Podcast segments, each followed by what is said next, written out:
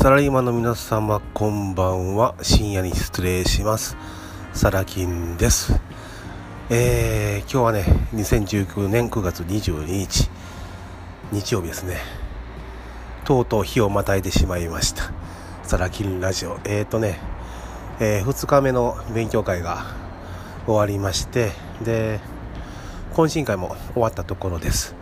でね懇親会途中でちょっと抜けましてこのラジオ収録してたんですけども あの酔っ払った、えー、師匠をはじめ参加者の皆さんに絡まれましてですねラジオが、えー、まともに撮れなかったということで今ね、えー、事務所に戻ってきて撮り直しているところです。えーね特に何かお伝えするということはないんですけども、えー、まあ、充実した2日間でしたね。はい。えーやっぱりこう今回のね、えーと、セミナー勉強会っていうのは、えー、法人戦略というテーマでね、えー、開催してるもんなんですけども要は、えー、大まかに言うとね何をしてるかというと、え会社の設立をしてですねそして、え潰れない会社づくりですね。はい、えそれをするにはどうすればいいのか。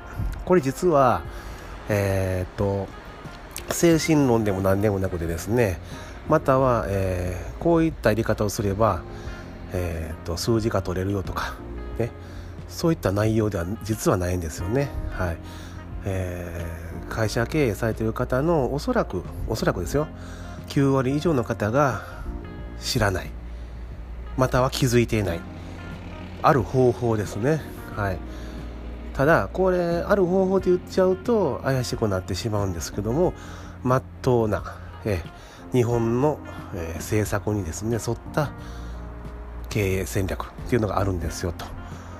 ね、でそれの、えー、ハウトゥーと言いますかあですね、えー、なんていうのかな。まあハウトゥーでいいかな。はい。そういったのを学ぶセミナーでした。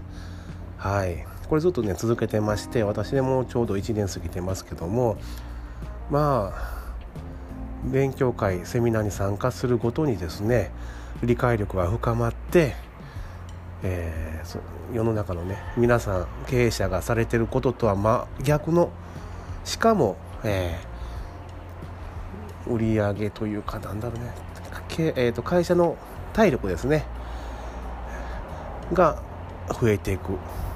方法？ちょっとねうまいこと伝えれないんですけど申し訳ないですね。もうだいぶ疲れてますんではい。まあそういった法人戦略というのを継続してやっております。まあねあのー、たまにね地元の仲間というか友人に「何やってるんだお前」って言われた時にですねいや実は法人戦略っていうのがあってねと、うん、でこうこうこうであんまり詳しくは言えないんだけどという形で、うん、話したりもしてます。でやっぱりね食いつきが違いますよね。なんだちょっとそれお前教えろよと、うん、なんですけどいくら、ね、地元の昔から親しい友人ね親友であってもこればっかしは教えれないんですよね。うん。そんなそのおいそれとね出せるもんではないと。そういったものを学んでおります。これマジでねあの全然言ってないんですよ。概要だけ言ってで本当本気で知りたいんだったらまあ、えー、当然ね参加費とかいりますんでね。しかもその安くないのでそれを払って勉強しに来いと。言ってあります。冷たいなお前って言われてますけどね。でもまあそれぐらいのレベルの話ですので、うん、分かる人には分かると。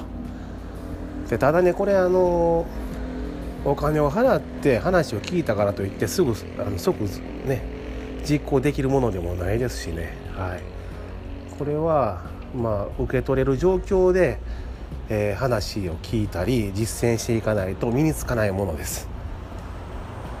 この法人戦略についてはですねまたおいおい実機を見てこのラジオとかね、まあ、SNS や私のまあブログとかでも、まあ、お伝えする日が来るかもしれませんけども今はまだ私個人的にはお伝えする準備というかねできておりませんのでそれはね他の、えー、私の師匠であるとかね他の仲間たちに譲ることにして、えー、私は日々実践していこうというそんな流れですね。はい。まあとにかく充実した一日ではいラジオがね間に合わなかったのは、ね、2, 日に2日間にわたって残念ですけどまあ致し方ないかなと。はい。でサラリーマンの皆さんねまたえー、明日からとかもうね12時回ってるんで今日ねですけどもまたお仕事始まるかと思いますが、えー、一日、あのー、背筋伸ばしですね目の前の業務、ね、仕事にしっかりと取り組んでいただいた上で、ねえー、将来社長になりたいんだと経営者になりたいんだとその思いをきっちりと、えー、コア核ですね体の中にインストールした状態で充実した一日を送っていただきたいと思います。はい今日もまたわけのわからないごちゃごちゃなラジオになりましたがはい、えー、私はこれから寝ます。はい。ではまた、えー、明日。明日はねきっちりとラジオ放送できると思いますんで。はい。ではまた明日よろしければ、えー、お越しください。ではサラキンでした。おやすみなさい。バイバイ。